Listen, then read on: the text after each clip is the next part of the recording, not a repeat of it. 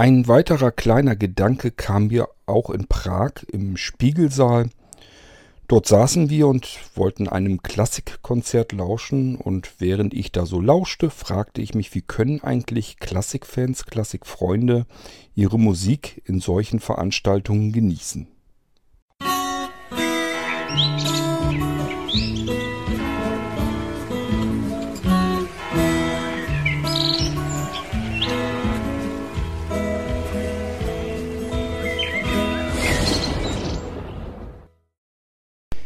Nein, ich war noch nie auf einem wirklich echten Klassikkonzert. Also dieses mit diesem riesengroßen Orchester vorne ab und äh, dass man sich da hinsetzt und dann irgendeine Aufführung lauscht.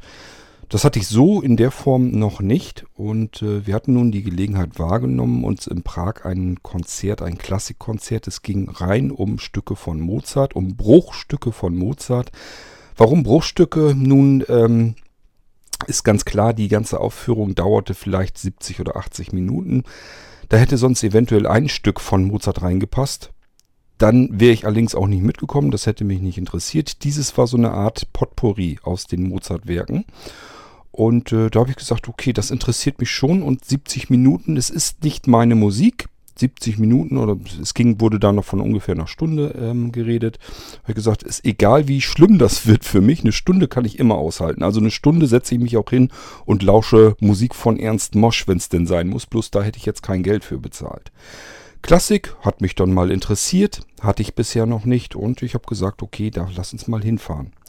Wir haben uns erst erkundigt, ob man sich da fein zurechtmachen soll, denn ich hatte keinen großartigen Anzug oder so an. Ich hatte ganz normale Freizeitkleidung an. Klar, man nimmt ein Oberhemd und so mit, wenn dann Captain's Dinner auf so einem Schiff ist und so weiter, dass man obenrum halbwegs anständig aussieht, aber ansonsten hat, äh, nehme ich absichtlich keine feinen Klamotten mit, weil ich da nichts erwarte, dass ich da irgendwo mich fein anziehen müsste. So, und dann haben wir erst gefragt, äh, ist dort legere Kleidung und äh, wurde bestätigt, ganz klarer Fall. Dann haben wir uns dort Karten gekauft und sind dann eben in dieses Klassikkonzert der Spiegelsaal in Prag ist eine uralte Kathedrale, uralte, ich weiß nicht, muss ja eine Kirche oder was mal gewesen sein. Ähm, ist wirklich an der Decke ist alles verspiegelt, es ist überall goldener Stuck, ähm, teure Wandteppiche und was weiß ich alles, was ich mir habe sagen lassen. Ähm, Kronleuchter natürlich überall. überall. Nun gut, wir kamen in diesen Saal rein und äh, hinten waren vernünftige Stühle, das hatte ich auch sehr selten, also wirklich dicke gepolsterte Stühle. Ähm, wir haben uns dort also hingesetzt und dann ging das schon los, dass ich gehört habe, oha, wenn das jetzt die ganze Zeit anbleibt, das stört doch. Und zwar, was zu hören war, ich war ganz froh, dass das Ding zu hören war, dass das an war, davon mal abgesehen. Es war nämlich sehr warm und äh, dieser Saal hat eine Klimaanlage. Die hörte man nun aber. Im Hintergrund war ständig dieses Rauschen der Lüftung zu hören. Ähm, und das ist auch nicht ganz leise gewesen, also man konnte das schon ordentlich hören. Anja hatte mich auch gefragt, was das für ein komisches Geräusch ist. Habe ich gesagt, ja, das ist die Lüftung. Sei froh, dass er an ist, sonst wird es hier drin gar nicht mehr aushalten. Es war wirklich sehr warm an dem Abend und auch in diesem Saal. Ähm, dann ging das Live-Konzert los. Ich erzähle euch zu dem eigentlichen Konzert dann mehr, wenn ich ähm, euch die Folge über Prag mache. Also wenn ich euch erzähle, wie der Urlaub war und so weiter. Na, jedenfalls ähm, war dort ein Pianist und eine Frau, die spielte Geige. Ich meine, dass sie auch irgendwie noch Kontrabass oder sowas, also ein größeres, ähm, größeren Streicher spielte. Dann war eine Frau, die meiner Meinung nach Sopranistin war. Ähm, ich tue mich da schwer mit, weil ich natürlich schwer das einordnen kann. Äh, ich weiß nur, dass wenn ich eine voluminöse Sopranstimme habe, also von einer Frau, das reißt mich dann schon mit und das war in diesem Fall so. Ich gehe also, ich gehe also auch ohne Sachkunde äh, dahin und sagt mir, das müsste eigentlich eine Sopranistin gewesen sein und der Mann war meiner Meinung nach Tenor. So, und dieses Vierer-Ensemble Ensemble, äh, stand dann vorne und die haben eben ähm, Stücke von Mozart gespielt, so die bekannteren Sachen und dann halt ähm, die einzelnen Stücke von Mozart äh, heruntergebrochen ja, auf, ich sag mal, eine normale Single. Ähm, das heißt, so ein Ding, ein so ein Stück ging dann eben so ein paar Minuten, dann kam eine Pause und dann kam wieder ein ganz anderes Stück. Das ist für richtig echte Klassikfreunde ist das sicherlich nichts, aber für mich war das eigentlich so genau das Richtige. Es war total interessant, es war auch sehr schön. Aber ich habe mich, habe da gesessen, habe die Augen geschlossen. Ich wollte mich wirklich komplett auf die Musik äh, konzentrieren und habe mich dann wirklich so gefragt, wie können richtige Klassikfreunde solche Konzerte eigentlich genießen? Wie kann das eigentlich angehen? Also jetzt nicht wegen den Bruchstücken aus Mozarts Werken. Das hätte auch ein ganzes Mozart-Werk sein können in einem Stück ähm, das hätte mich trotzdem gestört. Man will doch eigentlich in der klassischen Musik die ganzen, diesen Facettenreichtum, den die Klassik bietet, den will man doch wahrnehmen. Das heißt, auch die leisen Stellen, die leisen Töne, die will man ja auch genießen können. Und da frage ich mich, wie geht das überhaupt? Ich sage ja, wir haben zum einen die Klimaanlage, die konnte man hören. Und zum anderen, ja, da sitzen jetzt mehrere Menschen vor einem Konzert, vor einer Bühne und ähm, natürlich sind ständig irgendwelche am Husten. Ich musste selber auch zwei, dreimal husten und andere eben auch. Und ähm, dann räuspert sich wieder einer, der nächste ähm, atmet durch die Nase, hat die Nasenlöcher dicht und das pfeift. Und ich nehme das alles wahr. Ich höre das. Ich gehe davon aus, dass andere das doch dann auch hören. Also ich habe mich wirklich gefragt, bei dieser Geräuschkulisse, die durch das Publikum entsteht, wie kann man sich dort komplett auf die klassische Musik einlassen? Wie kann man sich darauf konzentrieren?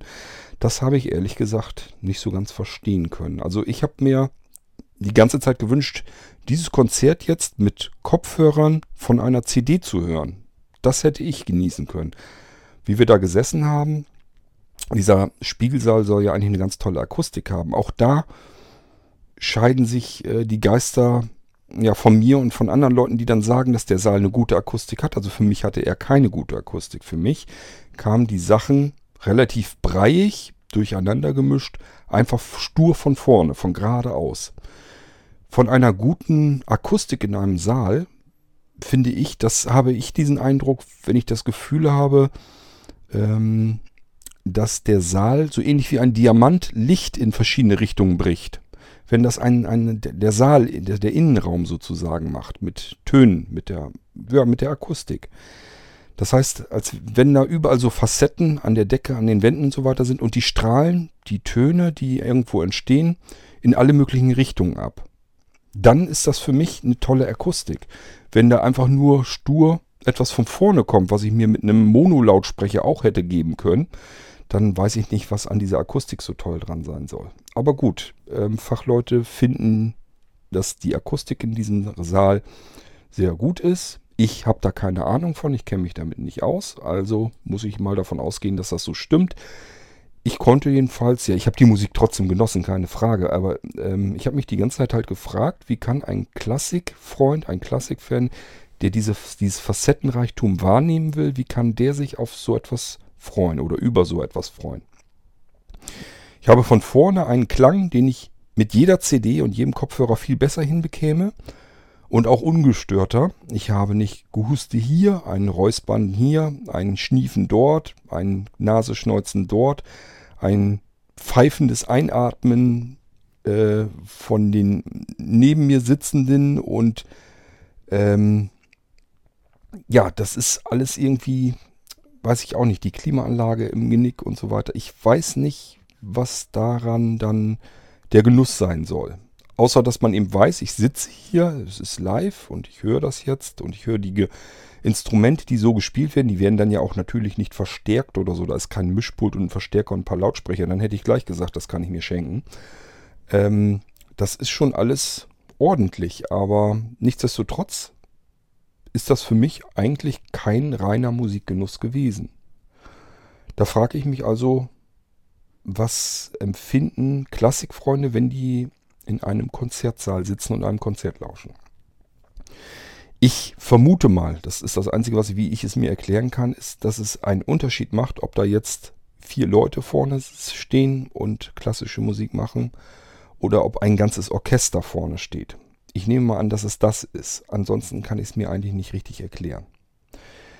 Wenn man andere Musik hört, Heavy Metal, Rock, Pop, spielt ja alles keine Rolle. Auch Jazz und so weiter spielt das alles keine große Rolle.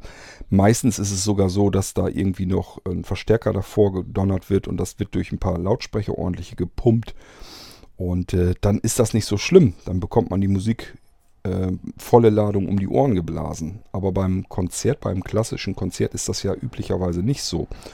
Dort will man ja wirklich die Instrumente als solches wahrnehmen. Gerade in diesem Spiegelsaal, da waren zwei uralte Orgeln wirklich drinne ähm, aus dem 18. Jahrhundert. Und die haben wirklich auf diesen uralten Orgeln auch noch gespielt.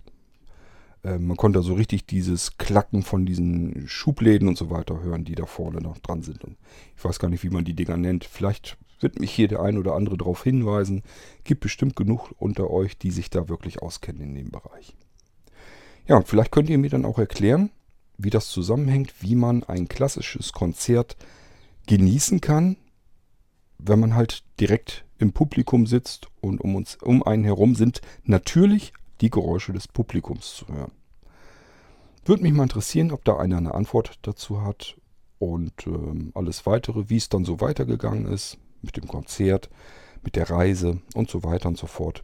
Das erzähle ich euch ein anderes Mal hier im Irgendwasser. Bis dahin sage ich Tschüss, euer König Kurt.